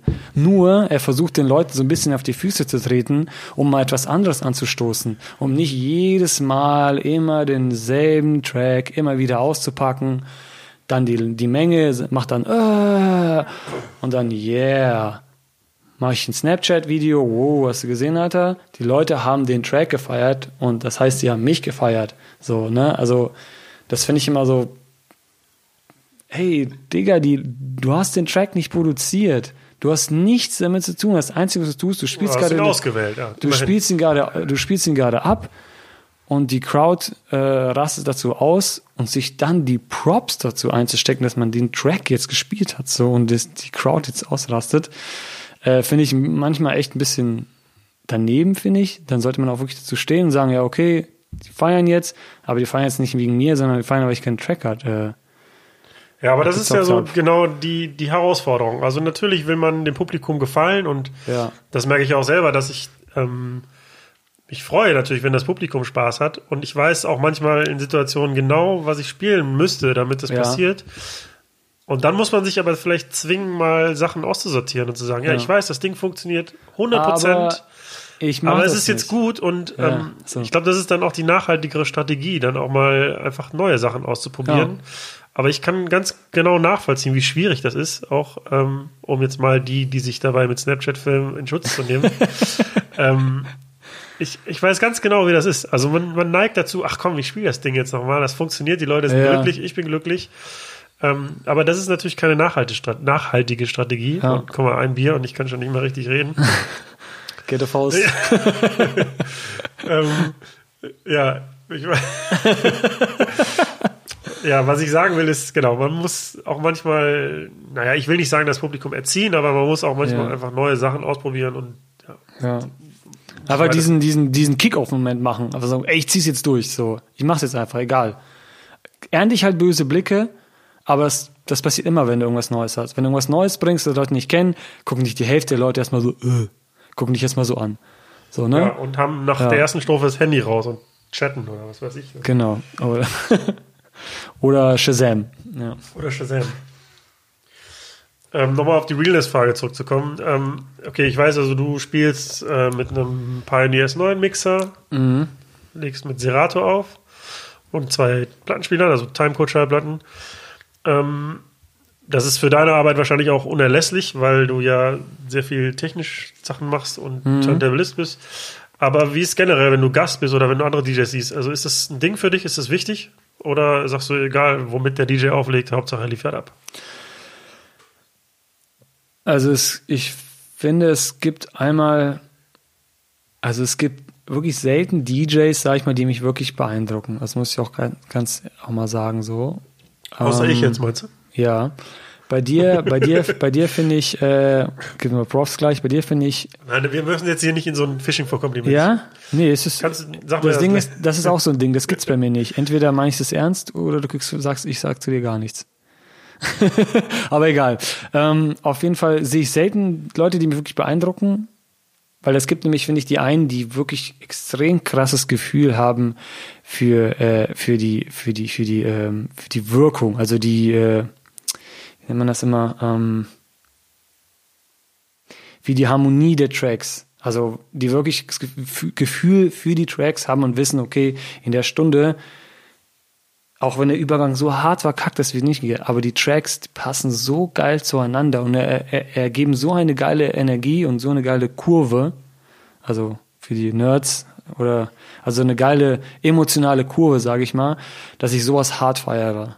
So, dann gibt's wieder Leute, wo ich die Technik auch sehr hart dann, dann feier und, und vor allem nicht, ich kann den und den Scratch oder ich mache das und das, sondern wie sieht das denn aus, wie du scratcht? So, wie stehst du denn da? Stehst du denn wie so ein Lappen oder machst du, hast, hast du gar keine Bewegung, machst du nur so, Hauptsache das Ding ist irgendwie richtig, aber wie ist deine Energie, deine, deine Körperbewegung, wie, Rübser? Was für, eine, was, was für eine Präsenz hast du einfach so? Was für eine Ausstrahlung hast du irgendwie? Ne? Also da einfach nur dazustehen und zu cutten, auch wenn du voll gut bist, erschockt mich nicht. Es muss irgendwie das, die ganze Balance muss da stimmen. Und wenn du halt natürlich super super guten Sound, äh, so Gefühl hast für den, für den Sound, technisch das auch noch drauf hast, dann auch sympathisch bist, äh, geile Performance hast, ja, dann hast du das Rundpaket und hast du gewonnen. Aber heißt das, wenn Ja. jetzt jemand mit einem Laptop und einem Controller da steht oder wenn einer mit CD-Playern da steht, dass der und sich trotzdem super bewegt, Ja. dass du es dann auch feierst? Oder Äh, ist für dich wichtig so, nee, DJ, da muss ein Plattenspieler hin? Oder wie siehst du das? Also ich finde es cool, wenn er Platzspieler hat. So, ja, durchaus Eigeninteresse und ich mag das, mag es einfach auch wegen dem Platzspieler. Das finde ich, das sieht total schön aus. ähm, aber wenn ich zum Beispiel jetzt A-Track, sagen wir A-Track jetzt sehe, wie er mit CDJ spielt, der legt ja trotzdem seine Performance auf. Aber wenn er mit Plattenspielern auflegt, ist es einfach eine Nummer geiler so, ne? Ja, ich, also ich finde schon, der ästhetische Aspekt und der optische Aspekt Ja. ist ein wichtiger, aber ähm, für mich ist es na, erst zweitrangig, würde ich sagen. Also ich glaube, das, die wichtigste Aufgabe der DJs ist einfach, ähm, Leute zu unterhalten. Ja. Und das macht er in erster Linie über die Musikauswahl und Mhm. dann in zweiter Instanz macht er das natürlich auch über, über seine Präsenz. Also ähm, ich zum Beispiel, das habe ich auch schon mal hier erwähnt, glaube ich, versuche immer, dass mein Laptop nicht vor meiner Nase steht. Ey, Armin, ich hasse das. Also es ist, prakt es ist praktisch, weil man halt den Kopf dann nicht immer neigen muss, aber ich finde, der Gast sollte sehen, was ich da mache Ja. und nicht die Hinterseite von meinem Laptop. Und Ja. ähm, ja, das ist halt so, so ein persönliches, so ein subjektives Ding, aber hab- mir ist das halt ja. wichtig so und äh, das wäre halt so der ästhetische Aspekt, der wichtig ist. Ja, ich habe mal so einen äh, Insta-Shot gesehen, da hatten die, die aufgebaut und dann hatten die so drei Laptops, einmal in so einer Reihe. Da, weißt du so, und dann dachte ich mir so, die haben so die Laptop Wall of Death aufgebaut, so weißt du? Du hast halt, du konntest halt überhaupt nichts mehr sehen. Die hatten eine komplette Laptop-Wand. Und ich dachte mir gedacht, Alter, Guys, was ist los mit euch, Alter? So, ihr seht doch nicht mal die Crowds. Also die Crowds doch da, so ihr müsst doch nach vorne strecken, nach vorne beugen. Hier bin ich. Lasst uns zusammen eine geile Energie aufbauen, lasst uns zusammen richtig abgehen. So, ne? Und das geht natürlich komplett verloren, wenn du einen Laptop vor dir hast. Das ist ja wie so eine, keine Ahnung, wie so ein, kannst du so ein T-Shirt so vorhängen oder so, weißt du, so. Bettlaken. Ja, ja. Bloß, dass die Bullen mich nicht sehen, wie ich Ort anbaue oder so. beim Auflegen. Ja. Nice. Das würde ich gerne mal sehen. Äh, ja, ich sehe das genauso. Also natürlich, wenn jemand Scheiße auflegt, dann ist mir auch egal, ob ich das Ja. sehe oder nicht, sondern ne, erstmal ist wichtig, dass er abliefert oder sie. Ähm, aber trotzdem, wenn ich mit, mit relativ Ja. leichtem Aufwand, nämlich einfach den Laptop daneben stellen, irgendwie dafür Ja. sorgen kann, dass ne, eine Ja. optisch bessere Präsenz zu haben, warum denn nicht? So. Ja. Was mir noch äh, einfällt, äh, wo wir noch beim äh, Turntables oder Ästhetik sind, ist, also ich bin ja lange Zeit über, ach was, über 20 Jahre jetzt Skateboard gefahren, ne? Und ich war ja auch schon so, so auf dem Halbprofi-Level und so, ne? Und wollte eigentlich, das war eigentlich mein Ziel, dass ich das durchziehe, so deswegen ist quasi ähnlich wie DJing jetzt. ähm, und da geht's, da hast du, dann, wenn du skatest, hast du irgendwann nach 15 oder 16 Jahren, hast du irgendwann so einen Punkt erreicht, wo du, wo, wo, wo es richtig, richtig anfängt Spaß zu machen. Also da hast du dann wirklich so einen Flow, nenne ich das einfach. Denkst nicht mehr nach, es läuft einfach. Du machst einen Trick nach dem anderen, was du willst. Es läuft, läuft, läuft, läuft und denkst dir so, boah, geil. Und so ist es auch, finde ich, beim Auflegen. Dass wenn du, wenn du technisch halt irgendwie so den Flow drin hast, dass du das eingreifen kannst, das reinmachen kannst, dann machst du das a cappella, dann das Instrumental, dann gehst du in den Track, in den Track und jedes 10 oder 20 Sekunden entscheiden kannst, ey, ich mach was anderes, ich mach da was anderes, dann läuft es irgendwann. Deine Hände bewegen sich nur irgendwie, du drehst dich und denkst gar nicht mehr nach. Und ich finde, wenn du diesen Skill-Level, sag ich mal, so ein bisschen erreicht hast, ähm, dann fühlt sich das extrem geil an. Jetzt nicht ohne jetzt ähm, Leute, die nicht da so krass cutten, jetzt irgendwie schlecht zu machen, aber das macht, das fängt dann irgendwann an, so Spaß zu machen, weil du einfach nicht mehr drüber nachdenkst und es einfach läuft.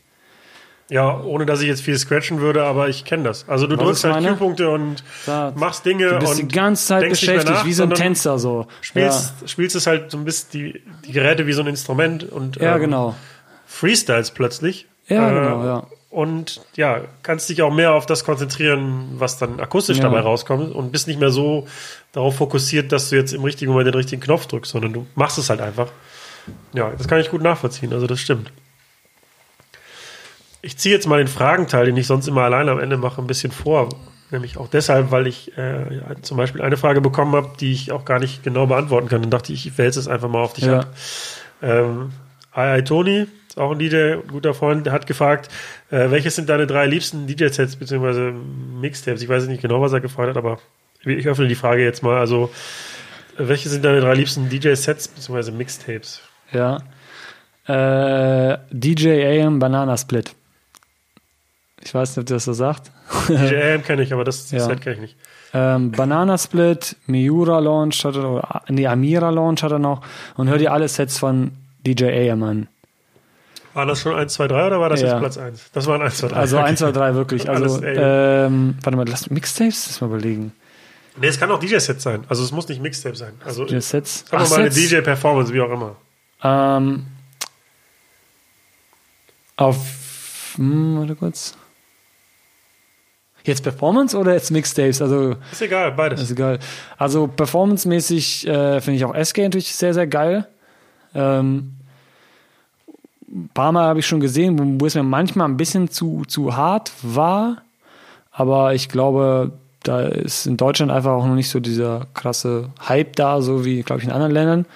Ähm, und sonst noch, klar, ähm, Scratch Bastard ist der Hammer einfach nur. Also diese Live-Energie, die er hat. Und gepaart mit Skills und noch mit Track-Auswahlen, mit wirklich, äh, wirklich, der hat eigentlich eigentlich alles. ähm, ja, aber also DJ AM, ähm, dann den, auf jeden Fall den Scratch Bastard und äh, den SK. Also die finde ich auch echt sehr super geil, also was die da machen. Ich habe letzte Woche von, von Sean Tide die Frage bekommen. Äh, er fragte, mich interessiert bei DJs immer, auf welche Art und Weise ihre Crates sortieren. Das habe Ja. ich schon beantwortet, aber wie machst du es? Also für die Nicht-DJs, wie sortierst du deine Musik im Ähm, Laptop? komplettes Chaos. Also ich habe ich hab da eigentlich gar kein System drinne. Wenn ich, also wenn ich was Konkretes sagen sollte, dann ich mache mir, wenn ich ein paar Routines habe, dann mache ich mir schon einen Routine-Ordner. Und dann mache ich aber nur so vier, fünf Tracks rein, weil das reicht dann. Weil wenn es zu alles vorbaust, dann hast du ja, wie wir vorhin gesprochen haben, dann ist alles fest. So, wenn du aber nur fünf Lieder hast, die ineinander passen, kannst du immer wieder an, an andere bauen. Ne? Rübser. Äh, Ich mache so einen Counter am Ende, wie viel Rübser. genau, und dann, Aber ähm, ihr habt auch irgendwie Bier mit besonders viel Kohlensäure gekauft, kann das sein? Ich ja, Hatiski ist mein Lieblingsbier. glaube, das ist extra. Ähm, und ich habe mal so Hip-Hop-Ordner gemacht oder so Black-Ordner, aber mittlerweile ist alles so durcheinander und die heißen irgendwie wie stimmungsbedingt. Dann nenne ich ihn mal I'm Ill-Ordner oder ich nenne ihn äh, Motherfucker-Musik oder ich nenne ihn äh, Mädelsabend oder ne? Und Also die, ich- füll, die füllst du noch weiter oder dann ist dieser Ordner. Nee, nee, die, gibt's- schließt, gibt's die, die gibt's einfach, dann wird ein neuer aufgemacht und da kommt ein neues rein. Und irgendwann, wenn es da passiert, setze ich mich dann ran, lösche im Grunde einfach alle, fast die Hälfte einfach weg und nehme nur die aktuellen Sachen, die ich auch wirklich spiele, machst du quasi wie so ein Break und mach halt wirklich so einen radikalen Cut einfach, weil man muss den Ast wie vom Leben immer unter, unter einem durchschneiden, damit man wieder neue, neue Platz für neue Sachen hat. So, und deswegen ist auch wichtig, einfach mal einen Cut zu machen, alles runterzunehmen und neu aufzusetzen. Also so mache ich es zumindest. Weil die Tracks, die du spielst, die du wirklich geil findest und die Sachen, die dir wichtig, wichtig sind, die, die, die weißt du eh. Ne? Mr. Nice Guy hat am letzten Mal gefragt, äh, sollte man sich beim DJ Musik wünschen?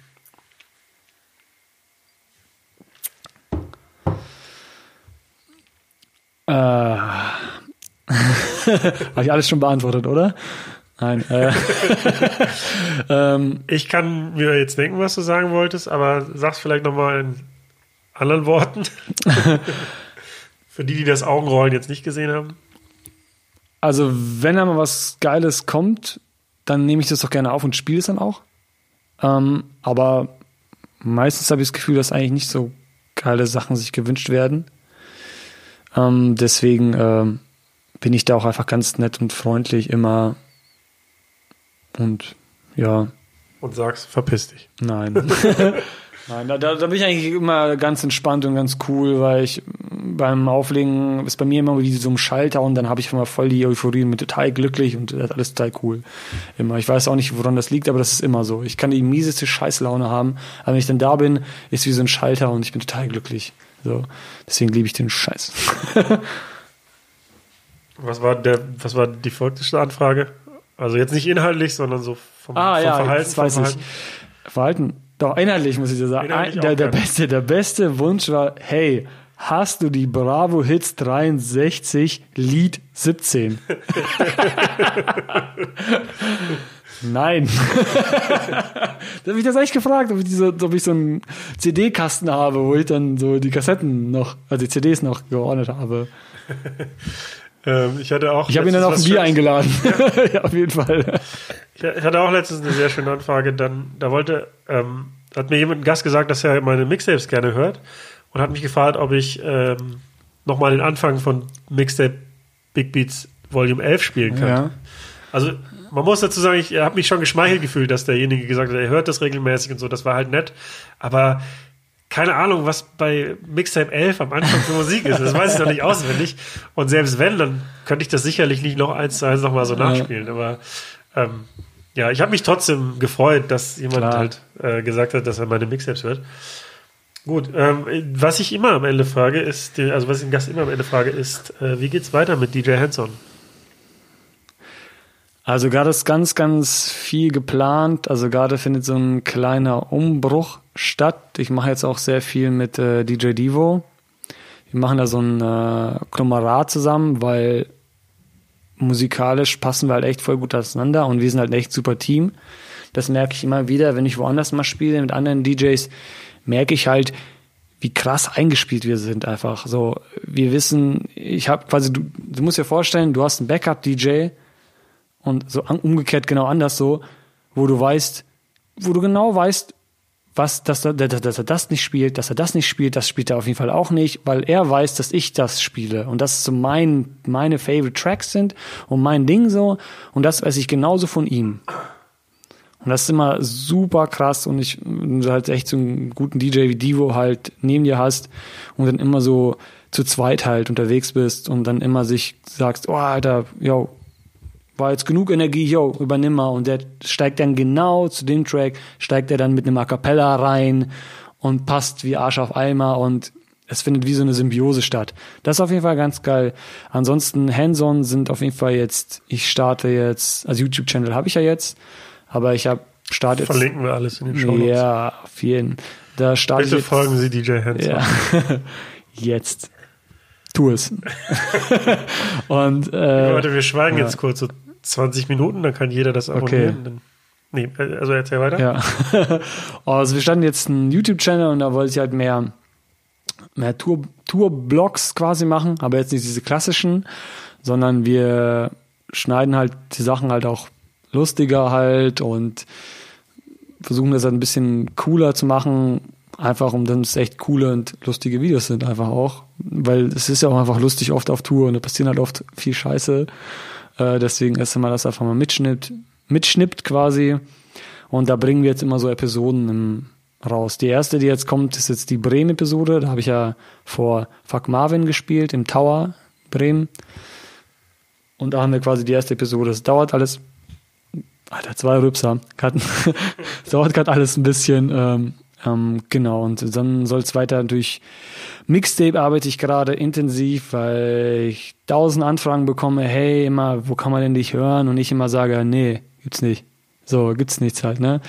Und ich bin immer so ein Typ, ich arbeite halt sehr, sehr gerne lange an einem Mix, weil der dann auch wirklich auch echt geil sein, sein soll. Und nicht irgendeine Larifari-Standardnummer, die wo ich die aktuellsten Tracks reinmische und Beat über Beat lege oder so, sondern das soll schon wie eine Spur sein, so ein bisschen. Ähm, ja, neuen Mixtape auf jeden Fall kommt jetzt auch dann irgendwann demnächst. Und äh, ja, dann geht's weiter. Und Sound Safaris gibt's auch ganz viele. Wir haben ja mit, D- mit DJ Divo haben wir also eine Sound Safari-Reihe und mit einem anderen Kollegen noch. Ähm, und da machen wir halt auch coole Partys. Und ja, es ist eigentlich super viel, aber ich kann, ich kann es gar nicht, alles gar nicht, gar nicht, gar nicht binden. Also folgen Sie DJ Hanson auf allen Kanälen und erfahren Sie, wie es weitergeht. Ja, auf jeden Fall. Es ist super viel geplant. Ich habe hab super Bock. Ich brenne nach zuvor. Und Feuer. Alive. Yeah. Hauptsache, Hauptsache, du hast Feuer. Genau, das ist das Allerwichtigste. Egal in welchem Bereich. Ich danke dir für das Gespräch. Ich danke dir auch. Ich danke dir für das Bier mit viel Kohlensäure. Ich danke dir auch. Und ich sage ciao. Ciao. Das war das Gespräch mit DJ Hanson. Vielen Dank für die Aufmerksamkeit und an der Stelle wie immer der Hinweis, dass man mein Format auch finanziell unterstützen kann. Das geht entweder über Patreon oder PayPal. Die Links dazu findest du wie immer in den Show Notes. Schickt mir gern weiterhin Fragen und euer Feedback, am liebsten per Mail an hello at übernacht.cool oder an unsere Social Media Kanäle. Und ansonsten kann ich nur sagen, das war der Übernacht Podcast. Vielen Dank fürs Zuhören und vielleicht interessiert dich ja noch Folge 18 mit Norbert Jakschentis. Äh, ich hatte auch einen Tipp bekommen von einem äh, Leiter des Jugendclubs Insel der Jugend damals, der uns das gesteckt haben, hat, dass wir auf der schwarzen Liste stehen. Hier geht's ja nicht nur um meinen Arsch. Ne? Also ich sag mal, ich äh, hänge natürlich sehr dran, weil es mein Baby ist. Ich habe es aufgebaut und ähm, aber es ist halt, der Privatclub ist ja keine Disse, wo hier eine Party nach der anderen durchgeschoben wird. Äh, Im Gegenteil, wir sind ja ein, Konzertladen für die kleinen Bands, für die neuen Bands und zwar fast jeden Tag. Also wir haben, äh, also ich hatte es mal durchgerechnet, als die Presse es wissen wollte. Also ich glaube, in den letzten fünf Jahren waren es so um die 1600 Konzerte.